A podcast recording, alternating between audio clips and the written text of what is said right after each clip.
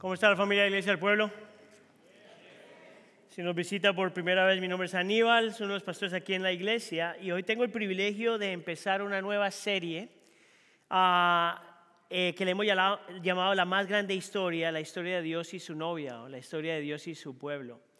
Ahora, nomás para que sepa, he estado eh, luchando con una, con una gripa por los últimos dos días, entonces tengo el cuerpo intoxicado de medicinas. Entonces, si digo algo que no hace sentido, échele la culpa a la medicina. ¿Está? Ah, cuando hablamos de esta, la más grande historia, la intención es caminar a lo largo de la Biblia por 20 semanas.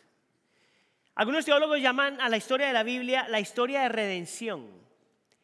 Una historia que empieza en el libro de Génesis y termina en el libro de Apocalipsis. Una historia fascinante donde gente de diferentes, ah, hay, donde hay diferentes ah, historias con diferente gente pero que al fin y al cabo son todo parte de una sola historia. Es una historia con mucha gente, muchas cosas, muchas personas, muchos eh, eventos, muchas personalidades, muchas ah, influencias, muchas luchas, muchas cosas, pero al fin y al cabo todo es parte de una sola historia. Y la razón por la que sabemos que es parte de una sola historia es porque es el Espíritu Santo guiando e influenciando a 40 personas, escribiendo y contribuyendo a esta sola historia. 40 personas, 66 libros hablando de la historia de Dios y su pueblo. Una sola historia. Ahora, como toda buena historia, tiene diferentes capítulos. Y los teólogos dividen, por ejemplo, la historia de redención en cuatro capítulos. El capítulo número uno es lo que se llama el capítulo de la creación donde vemos cuál fue el diseño original de todas las cosas, cómo fue que el Señor creó todas las cosas. En el capítulo 2 encontramos el capítulo de la caída. Esto es cuando el pecado entra al mundo y echa a perder todo lo que el Señor había hecho bueno, ahora lo daña o lo lastima. No, no se pierde, pero se daña o se lastima. Y luego en el capítulo 3, en la historia, eh, le llamamos el capítulo de la redención, que es donde entra a Cristo Jesús. Eh, en, esta historia y entra como Salvador y Redentor y el que vendría a arreglar todo lo que el pecado había dañado. Y luego el último capítulo, que casi siempre los últimos capítulos por general son los mejores capítulos, que es donde vemos como, cómo todas las cosas terminan. Alguna gente habla de la, de la, de la gloria futura, cómo, cómo el Señor trae otra vez lo que había hecho originalmente en el primer capítulo, pero ahora Cristo Jesús entra y hace todas las cosas nuevas otra vez. Ahora, esta es una historia que requiere, como cualquier otra historia, una historia, un héroe. Y en esta historia de redención, el héroe es Cristo Jesús. En Cristo Jesús, en toda la historia, en el Antiguo Testamento y en el Nuevo Testamento, se encuentra de diferentes formas. Hay un teólogo ah, que estoy citando, se llama Brian Chapo. De la forma que lo explica es de esta forma. Todo en la Biblia predice, prepara, refleja o resulta de la persona de Cristo y su obra en la cruz del Calvario. Déjame se lo digo otra vez. Todo en la Biblia predice, prepara, refleja o resulta de la persona de Cristo y todo lo que hizo en la cruz del Calvario. En otras, en otras palabras, no importa si estamos en el Antiguo Testamento o en el Nuevo Testamento, toda la Biblia encuentra de alguna forma la conexión a Cristo y lo que Él vino a hacer. Toda la Biblia. Esa es una de las cosas que son distintivos de nuestra iglesia, la iglesia del pueblo, es que nosotros hemos aprendido a leer la Biblia y a mirar la Biblia de esa forma. Entonces, por las siguientes 20 semanas vamos a estar mirando diferentes capítulos, diferentes lugares a lo largo de esta historia ah, para mirar cómo esta historia es la historia de Dios y su pueblo, pero más que todo la historia de Dios. Y hay dos cosas, vamos a hablar hoy de dos cosas. Vamos a hablar de cómo y por qué empezó todas las cosas y por qué y cómo podemos aceptarlo todo o creerlo todo. ¿Cómo y por qué empezó todas las cosas y por qué y cómo podemos aceptarlo todo? Entonces necesito que me haga un favor, ¿verdad? Como está bien, bien, bien frío el día y luego yo estoy atascado de medicinas, si usted no participa, yo me voy a quedar dormido aquí arriba. Entonces necesito que me haga un favor. Dígale a la persona que está al lado suyo, pero así con energía, nosotros somos parte de la mejor historia que ha existido. Dígale, dígale. Amén. ¿Estamos? Ok, primer punto. ¿Cómo y por qué empezó todo? Déjame entonces empezar con esta declaración. Yo he notado que una de las razones por la que el creyente por lo general no está como fascinado con la persona de Dios. Yo he notado que una de las razones por la que la gente por lo general no está fascinado con la belleza, la perfección, el poder, la misericordia, la gracia, la suficiencia de Dios por lo general, es porque cuando leemos la Biblia o miramos la vida, pensamos que tanto la Biblia como la vida es acerca de nosotros. Que parte de la lucha del corazón del ser humano es que cuando miramos a la escritura, sin importar dónde estamos, estamos buscando y anhelando por algo que nos ponga a nosotros en el centro del universo. Y por lo tanto vivimos vidas donde pensamos que nosotros estamos en el centro del universo. Es de ahí, por ejemplo, que mucha gente cuando habla de la Biblia, habla de la Biblia como un manual de vida. ¿Usted ha escuchado eso? Seguramente algunos de ustedes lo han dicho. Mire, y no hay nada necesariamente intrínsecamente malo con eso, porque la, vida, la Biblia sí te habla, sí te transforma, sí te dice cómo tienes que vivir. Un mejor ejemplo, perfecto ejemplo de esto, 2 Timoteo capítulo 3, donde dice que toda la escritura es inspirada por Dios y útil para enseñar, reprender, corregir e instruir injusticia a fin de que todo ser humano, todo creyente de Dios sea perfecto, equipado para toda buena obra. Entonces, desde esa perspectiva, sí podríamos decir que la Biblia sí es un manual de vida. Pero yo quisiera invitarte a que tú consideres que esa es una posición secundaria o, una, una función secundaria de la Biblia y de la vida. Que si tú quieres realmente entender por qué la Biblia existe y por qué estamos en este planeta, es porque toda la Biblia es acerca de Dios y toda la vida es acerca de Dios. Y cuando nosotros hacemos esto, en que lo ponemos a Él segundo y nosotros primero, estamos robándole, no solamente la Biblia, pero le estamos robando al gozo que podríamos tener cuando entendemos que todo es acerca de Él. Mire, es así. ¿Cuántos de ustedes han estado en una boda? Levanten la mano rapidito. Ok, entonces si les gusta la parranda, ¿verdad? Mire, yo no sé si usted le ha pasado, pero a mí me ha pasado. Yo voy a una boda y todo el mundo sabe, todo el mundo sabe que en una boda el centro de atención, ¿quiénes son? El novio y la novia. Amén. Si, yo, si es mi boda, me estoy casando con Heidi y yo estoy pagando por la boda y yo te estoy invitando a mi boda, se espera que Heidi y yo seamos el centro de atención. No hay nada malo con eso. Es mi boda.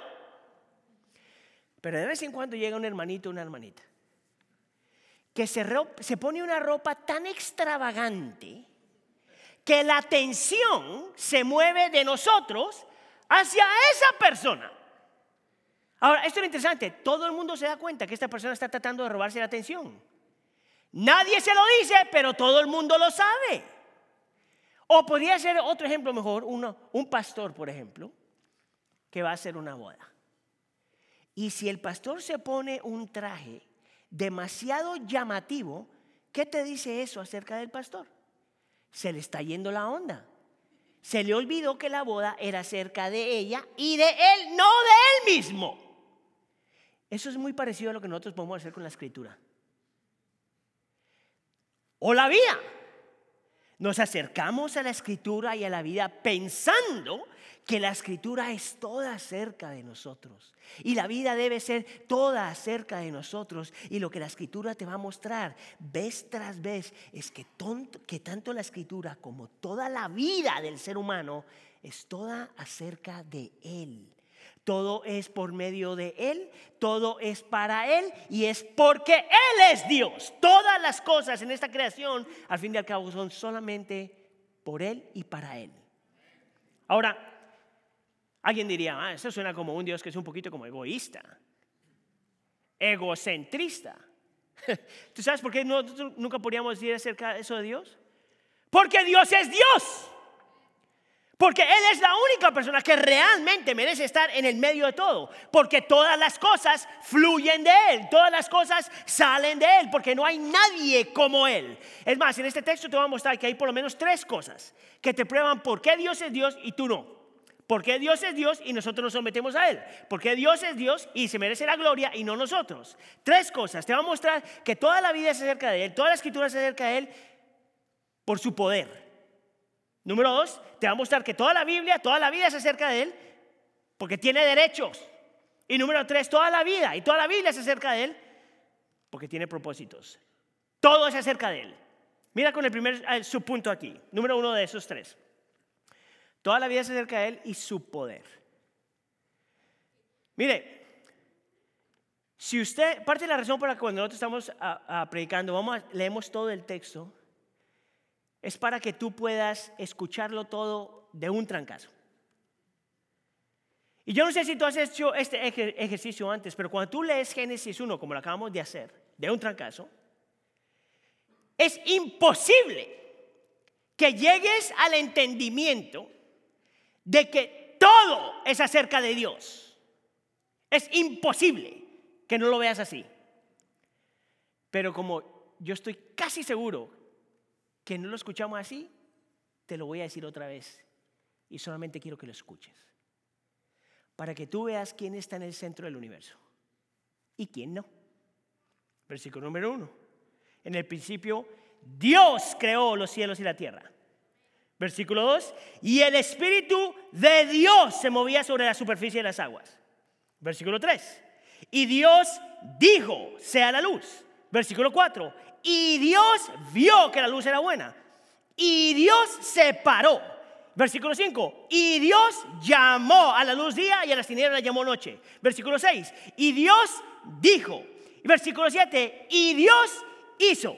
Versículo 8. Y Dios llamó. Versículo 9, y Dios dijo, júntense. Y versículo 10, 11, 12, 13, hasta que Dios, Dios, Dios, Dios, Dios, Dios y Dios. ¿Por qué eso es importante? Porque si tú lees todo el texto, te das cuenta que hay 31 versículos y 32 veces se menciona el nombre de Dios.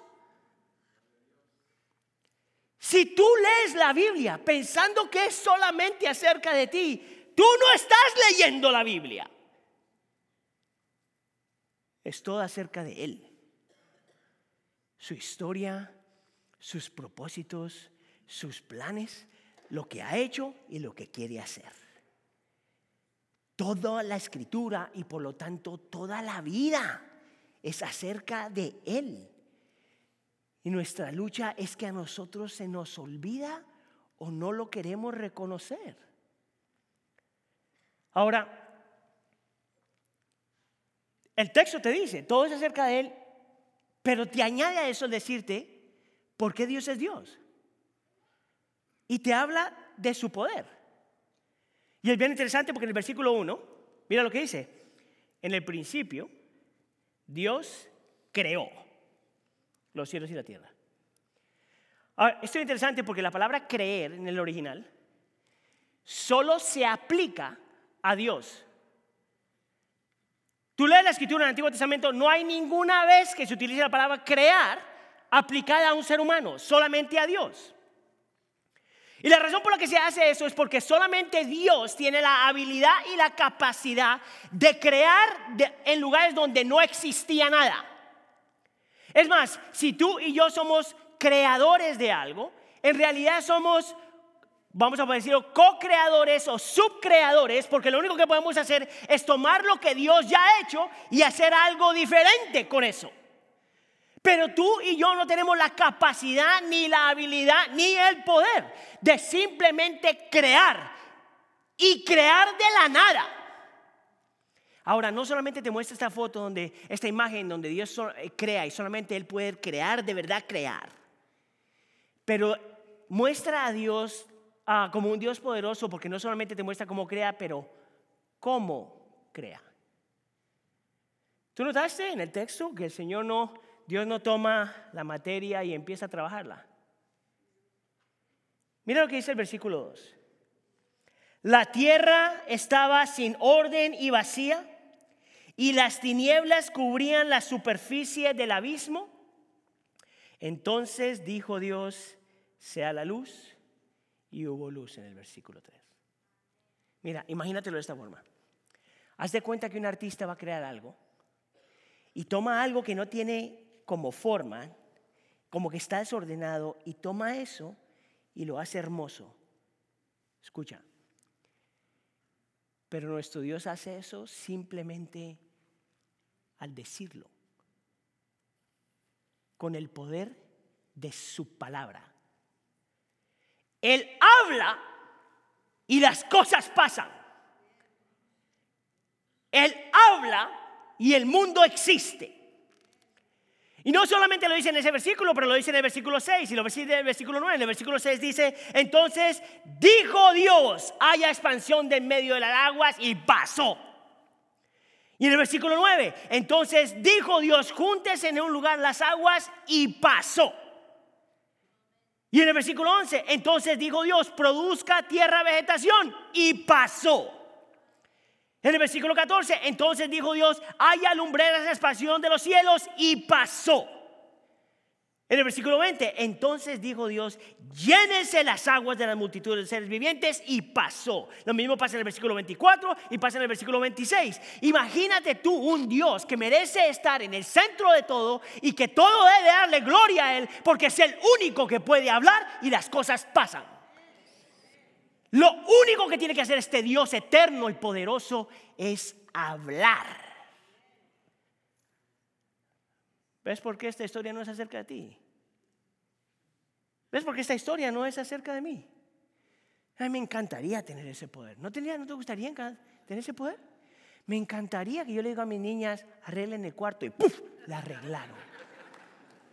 Me gustaría poder decir a mis perritos, quédense quietos y yo les hablo y me ignoran completamente. Solamente nuestro Dios, solamente el Dios de Génesis capítulo 1 no solo eh, merece estar en el centro de todo y merece toda la gloria y honra porque es el único que puede hablar y las cosas pasan. Es más, te voy a hacer una aplicación aquí rapidito. Si la palabra es la palabra de Dios, y lo es, amén, Entonces Dios habla por medio de su palabra. Amén. Por lo tanto, cada que usted y yo nos exponemos a esta palabra, algo pasa. Aunque lo veas o no lo veas. Aunque lo sientas o no lo sientas. Porque cuando Dios habla, algo pasa. ¿Está conmigo? La transformación empieza solamente cuando nosotros empezamos a entender quién es Dios y quién no, quién no es Dios, quién tiene poder y quién no tiene poder.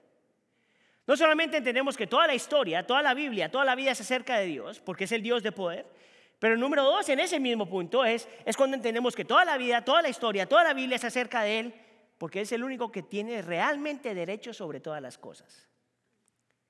Es realmente el que tiene derecho sobre todas las cosas. Y yo sé que en esta cultura, en esta parte del mundo necesariamente, en específico, nosotros ah, luchamos mucho con eso porque pensamos que la vida es acerca de, de mí, de lo que yo quiero hacer y de mis derechos. Yo me hago la pregunta, ¿cuántos de nosotros hemos hablado acerca de nuestros derechos? Y mire, yo pienso que el ser humano tiene derechos. Pero los derechos del ser humano siempre se someten a los derechos de Dios. Ahora, alguien hace la pregunta y dice, bueno, ¿dónde está eso en el texto, Aníbal? Bueno, te lo voy a mostrar en el versículo 5. Y dice, y Dios llamó a la luz día y a las tinieblas llamó noche. Y fue, y fue la tarde y fue la mañana un día. Ahora, la razón por la que le pongo ahí en negrito la palabra llamó es porque esa misma palabra se puede traducir cuando alguien le pone un nombre a algo. No es como llamar, oye, ven, pero llamar de poner y asignar un nombre a algo. Ahora, cuando tú lees el resto del Antiguo Testamento, te vas a dar cuenta que hay muchas ocasiones donde un reino poderoso eh, toma control de otro reino que es menos poderoso y lo primero que hacen es le cambian el nombre. Y la razón por la que le cambian el nombre es porque en el momento que el rey poderoso le cambia el nombre a esta otra persona, le está diciendo, yo tengo derecho sobre tu vida. Y mira lo que el Señor está diciendo aquí el Señor es el único que llama las cosas. El Señor es el que le pone el nombre a todas las cosas. Por lo tanto, el Señor tiene todo derecho sobre esta creación. Y usted está incluido en esa creación. Por lo tanto, Dios tiene los, escucha acá, los derechos de autor sobre su vida. ¿Tú entiendes el concepto de derechos de autor, verdad? Una persona, un artista, un compositor, una persona que escribe, alguien que hace, un arquitecto, lo que sea. Tú haces algo, ¿verdad? Y si tú lo hiciste, tú tienes el derecho de autor. No importa dónde esté esa cosa, cómo esté esa cosa, dónde esté esa cosa, todo el mundo va a tener que preguntar quién hizo esto. Y tú vas a poder decir, eso es mío. Yo tengo el derecho a lo que se hace con eso, cómo se hace con eso, dónde se lleva esa cosa, dónde no se lleva, porque esto es mío. Y Génesis capítulo 1 nos está diciendo que todo en la creación, el Señor tiene derechos de autor sobre todas las cosas en la creación, incluyendo su gente. Tú sí tienes derechos, pero tus derechos se someten a los derechos de Dios. Entonces, mire, si usted está solterito, Él tiene derecho sobre tu soltería. Te dice cómo tú vives tu soltería. Si tú estás en una relación, o estás en un dating, le dicen en inglés. O hay una nueva palabra que me aprendí en inglés que se llama situationship. Si tú estás en una relación, en un dating o en un situationship, Dios tiene derecho sobre tu relación. Si tú estás casado, Dios tiene derecho sobre tu matrimonio.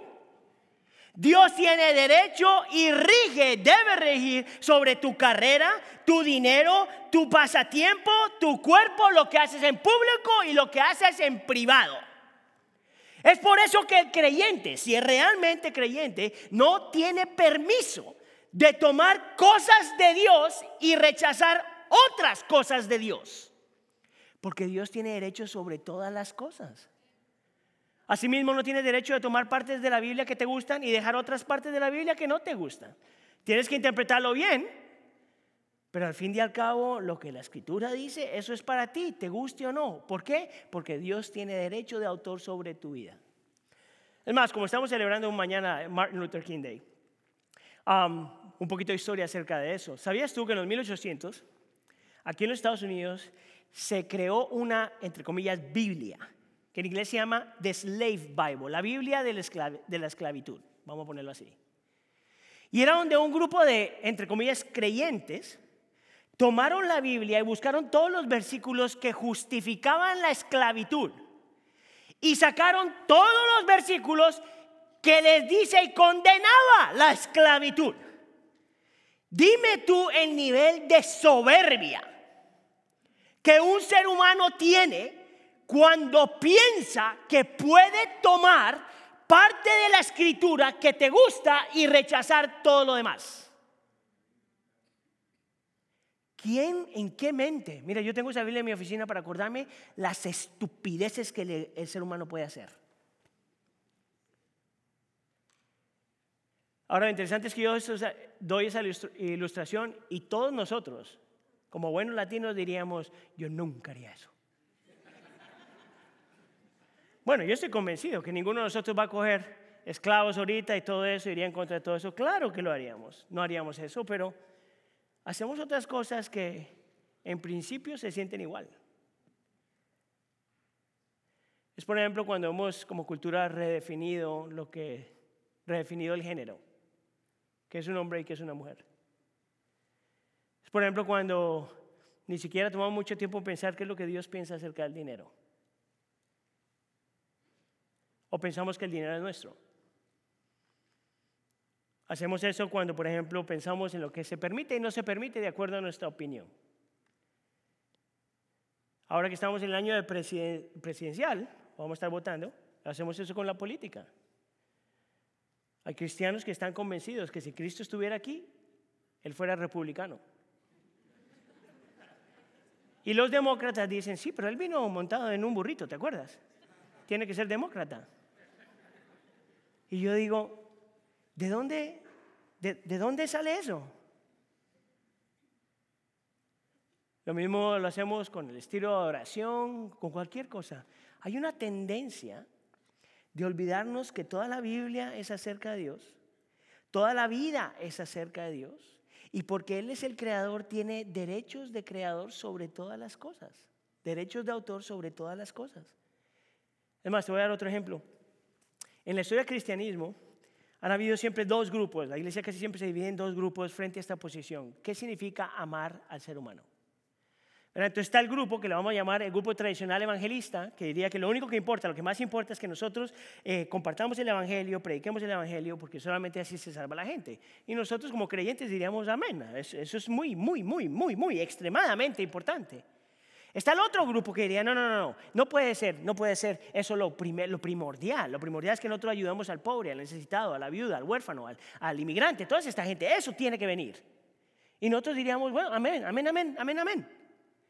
Pero lo que no entiendo es por qué en la historia del cristianismo nosotros hemos hecho una dicotomía, una dicotomía que la Biblia no crea. La Biblia no te da permiso solamente a amar el alma de la gente y olvidarse de su necesidad.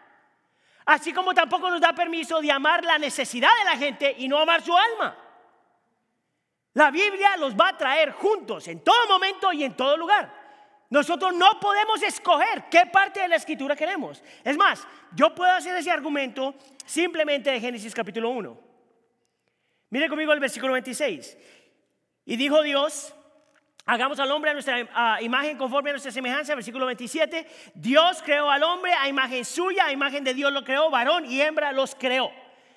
Y desde el principio la Biblia te dice que todo ser humano, todo ser humano, hombre o mujer, rico o pobre, inmigrante o no inmigrante, americano o sudamericano, americano o centroamericano, americano o, mexicano, lo que quiera, todo ser humano ha sido creado a la imagen de Dios. Por lo tanto, todo ser humano, si tú realmente pones atención, todo ser humano, por más de que esté dañado, puede reflejar algo acerca de la belleza de Dios. Todo ser humano. Desde una persona que tiene muchos triunfos y tiene su vida en orden, hasta un pordiosero que está en la calle abandonado. Tú todavía, si pones atención, puedes ver la belleza del ser humano, porque esa persona ha sido creado a la imagen de Dios. Esta es la pregunta. Si eso es verdad, y lo es, ¿qué importa más de esa persona? ¿Su alma o su cuerpo? No, los dos. ¿No es el ser humano creado a la imagen de Dios? No solamente el alma, el ser humano. Es más, si estás luchando con eso, déjame, te voy a tratar de convencer. ¿De dónde sale que el cuerpo físico y el mundo físico importa? Bueno, tú sí pusiste atención como el Señor crea las cosas. Mira lo que dice en el versículo 10. Y Dios llamó lo seco tierra. Y al conjunto de las aguas llamó mares. Y Dios vio que era qué? Bueno. Diga conmigo bueno. Versículo 21.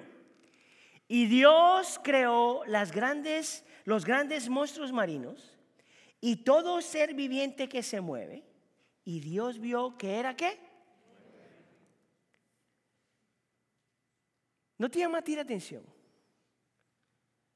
Que el creyente tiene permiso de mirar esta creación física, algo creado físico, y decir, si mi Dios lo llama bueno, yo lo puedo llamar bueno. Pero cuando llega el ser humano, en el versículo 31, dice, Dios vio todo lo que había hecho y era bueno en gran manera. Nota que hay una diferencia entre el mundo, la creación, la naturaleza, las montañas, todo lo demás, y el ser humano, pero al fin y al cabo hay algo bueno en la parte física de esta creación. Mire, desde ese punto de vista, el cristiano tiene permiso de realmente cuidar esta creación. Es más, yo me atrevería a decir que el cristiano tiene una responsabilidad de cuidar esta creación. Nosotros tenemos una teología que justifica por qué esta creación se debe cuidar. Así como también el creyente tiene una teología que justifica que el ser humano, el alma del ser humano importa, pero que también las necesidades físicas del ser humano también importan. ¿Por qué? Porque el alma importa y el cuerpo físico importa, así como cuando el Señor crea algo físico y dice, es bueno. ¿Ves cómo uno puede simplemente añadir o quitarle la escritura? Como si el Señor no tuviera los derechos de autor sobre toda esta creación.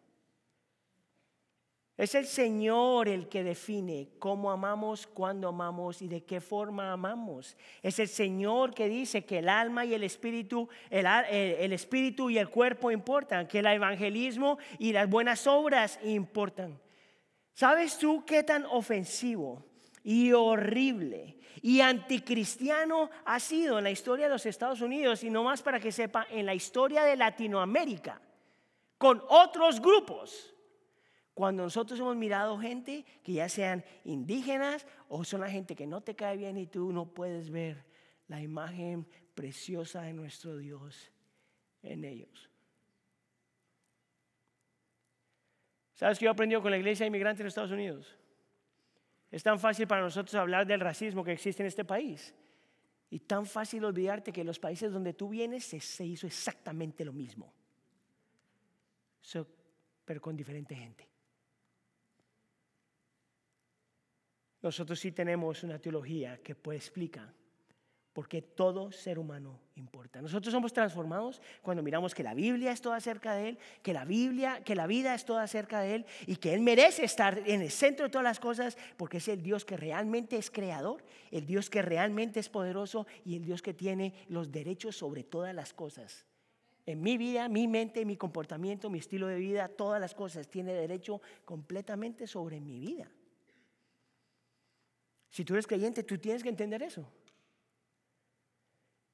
No solamente Dios es el centro de todas las cosas por su poder y porque tiene derechos, pero también porque por el propósito que esta creación tiene. ¿Alguna vez tú te has hecho la pregunta por qué el Señor crea todas las cosas? Escuche, ¿qué le faltaba a Dios? Nada. Dios es autosuficiente. ¿Sabes qué significa eso? No le falta nada y no necesita nada. No necesita que la gente lo adore, no necesita que la gente lo obedezca, no, necesita que la gente se someta a Él. Dios no le falta nada. ¿Por qué entonces Dios crea esta creación? Bueno, podemos dar dos respuestas. Una, por amor. Quería compartir con esta creación el amor que ya tenía desde la eternidad. Pero la otra razón por la que hace esta creación es para que todas las cosas apunten a Él y Él se lleve la gloria. Y alguien diría, ¿no te parece que ese es un Dios como medio egocentrista? Y yo diría, claro que no. Todas las cosas, crea todas las cosas para que todas las cosas apunten a Él. ¿Sabías tú que Génesis 1 está escrito como si fuera una canción, un poema? Es una canción histórica, es un poema histórico. Es que te cuenta algo que pasó en la historia, pero la forma que está escrita, y por eso la repetición es tan importante, es como una canción, es como un poema. ¿Sabes por qué eso importa? Para que nosotros podamos entrenar la mente, a, poder ver en toda la creación, poder, poder ver hasta cierto punto la imagen de Dios. Todo en esta creación siempre va a apuntar a Él. ¿Te acuerdas cuando te di el ejemplo del arte? Tú encuentras una, obra de arte, alguien pregunta quién la hizo. Esa obra de arte apunta a su creador. Desde ese punto de vista, escucha acá, la creación canta cerca de su creador. Le apunta al creador. Desde un cielo hermoso hasta una montaña magnificente cuando mira la naturaleza hasta, hasta la sonrisa de un bebé, desde una buena canción, una obra de arte hermosa, hasta cualquier ser humano, todo en esta creación apunta de vuelta a su creador. Es una canción de adoración. La creación es una canción de adoración. Escucha acá. Pero en toda esta creación, los únicos que realmente están viviendo ese propósito son todos aquellos que no son seres humanos. Mira, Elizabeth Elliot dijo que los animales están viviendo su propósito mejor que los seres humanos. ¿Por qué dijo eso? Porque los hermanos, los, mira, los animales no están pensando cuál es el propósito en la vida. ¿Cómo le hago esto? La gente no me ama, no me quiere. No, el animal vive su vida con el diseño que el Señor le dio. El animal está viviendo al propósito por el cual el Señor lo creó. De la forma que es donde está. Los únicos en esta creación que no estamos viviendo de acuerdo a nuestro diseño somos los seres humanos. Porque en Génesis capítulo 1 la historia empieza muy bien. Pero en Génesis capítulo 3 el pecado entra al mundo. Y desde que el pecado entra al mundo, toda nuestra vida, en vez de estar viviendo para su gloria y sus propósitos y su honra, en vez de que toda nuestra vida apunte a Él, vez tras vez, nuestra vida se ha vuelto acerca de nosotros, nuestros sueños, nuestros deseos, nuestros planes y nuestro pecado. Los seres humanos somos los únicos que no estamos viviendo de acuerdo a nuestro diseño. Y es por eso, iglesia, que no importa lo que tienes, lo que has logrado, lo que has comprado, cuánto has guardado, siempre sientes que no es suficiente.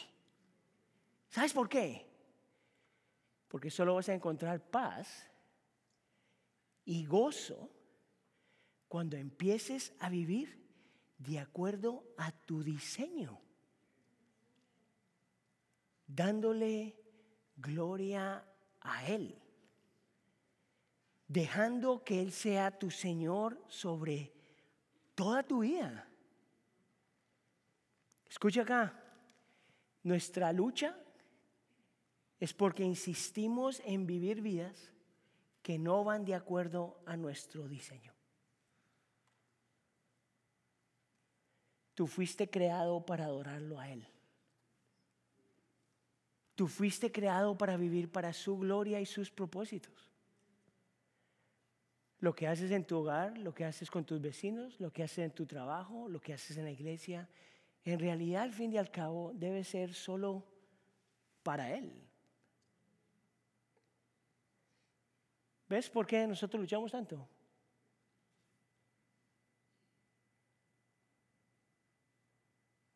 Nos cuesta tanto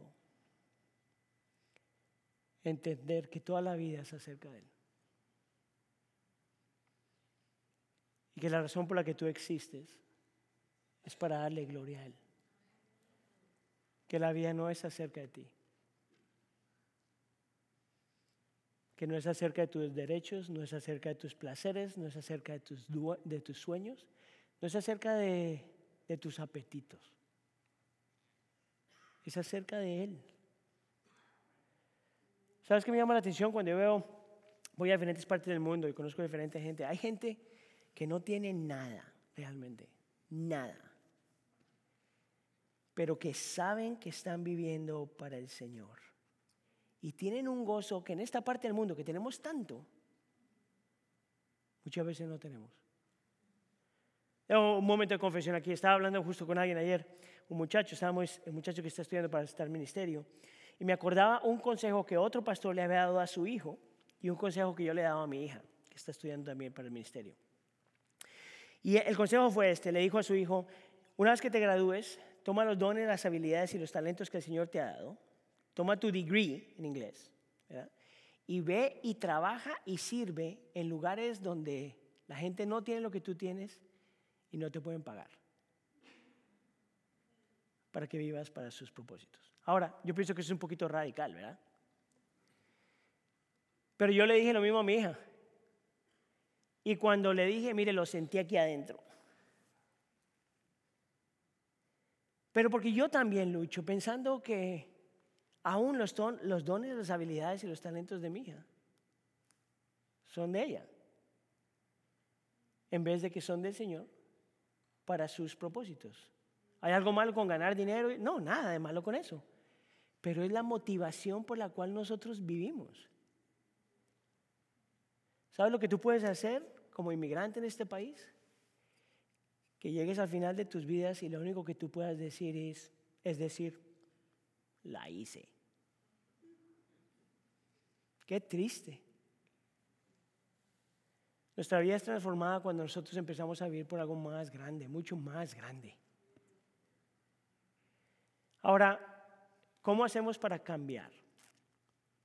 Porque eso es fácil decirlo, pero bien difícil de aplicarlo. Y eso me lleva a mi segundo punto, que no se preocupe, tengo cuatro minutos y me voy a tomar como 20 más, no se preocupe. ¿Por qué y cómo podemos aceptarlo todo? No, realmente esto es fácil. ¿Sabes cuál es otra diferencia entre la naturaleza y nosotros? La naturaleza intrínsecamente sabe que su creador cuando los ve, dice, es bueno. Sabe por naturaleza que su creador los ve y les dice, es bueno. ¿Sabe lo que pasó en Génesis capítulo 3? Cuando el pecado entra al mundo. ¿Te acuerdas que en Génesis capítulo 1 el Señor creó al ser humano y dijo, eres, mi, traducción, muy bueno. En Génesis capítulo 3, eso se daña. Y desde ese punto, iglesia, toda nuestra vida es buscando a algo o a alguien que nos haga sentir que sí somos bien buenos. Toda la vida es acerca de que alguien diga, mira que tú sí eres bueno. Entonces tenemos este Dios magnificente, hermoso, poderoso, grande, que nos crea para sus propósitos y porque estamos en nuestro pecado, todavía estamos buscando la aprobación que ya teníamos al principio. Y es aquí donde el cristianismo es tan increíble porque te muestra que el mismo Dios que creó todas las cosas, dice Juan capítulo 1, el mismo Dios que era la palabra de Dios, el mismo Dios que la palabra por el cual se crean todas las cosas. Juan capítulo 1 nos dice que Cristo era ese Dios, que ese mismo Dios se hace ser humano, que la palabra de Dios que crea por su poder entra al mundo toma nuestro pecado para recrear lo que se había dañado. Y no solamente para recrear lo que se había dañado, sino para que nosotros en Él podamos escuchar una vez más la voz del Padre diciendo, eres bien bueno, profundamente bueno. Si usted ha puesto su fe en Cristo, usted no necesita que nadie le diga eso. Si tú estás en Cristo, tú ya lo tienes. Grandemente bueno, dice el texto. ¿Tú sabes lo que significa para nosotros? Escucha acá, especialmente si está luchando con culpa y vergüenza. Si tú has puesto tu fe en Cristo Jesús, si realmente has arrepentido, si te realmente te has arrepentido y estás poniendo tu fe en Cristo, el Señor te mira en medio de tu miseria, en medio de tu dolor, en medio de tu culpa y tu vergüenza. Dios te mira, Padre, Dios el Padre te mira a través de Cristo y dice, tú eres grandemente bueno. La palabra en inglés que se viene a mente es delight deleitar. ¿Tú sabes lo que significa eso? Que el Dios poderoso que habla y se hace, que tiene los derechos de autor sobre todas las cosas y que tiene propósitos, en su Hijo te mira a ti y a mí y se deleita en nosotros, en su Hijo, grandemente bueno. ¿Usted tiene eso? Tú necesitas eso. Señor, te damos gracias por tu palabra. por tu misericordia, tu amor, Señor. Te damos tantas gracias, Señor, porque nos has llamado a ser parte de tu historia. Pido, Señor, para aquellos que hemos puesto nuestra fe en ti ya, Señor, que podamos mirar y acordarnos, Señor, que toda nuestra vida es acerca de ti. Que todo debe apuntar a ti, Señor, porque solamente tú eres Dios, solamente tú eres poderoso, solamente tú tienes los derechos de autor, solamente tú tienes propósitos y todo merece darte gloria, honra y alabanza, Señor. Ayúdanos a nosotros, Señor, a morir a nosotros mismos para vivir para ti. Nunca olvidándonos, Señor, que la única forma que íbamos a poder hacer eso era cuando ponemos nuestra fe en Cristo Jesús y nos acordamos que tú ya te deleitas en nosotros, en Él. Y si en nuestro medio, Señor, hay hermanos que todavía o, o amigos que todavía no han puesto su fe en ti, tráelos a ti, Señor. Ellos no van a encontrar paz ni gozo hasta que estén viviendo de acuerdo al diseño que tú tenías para ellos. Haz tu obra, te lo pido por medio de tu Espíritu Santo. Por favor, haz tu obra, Señor. ¿Todos decimos?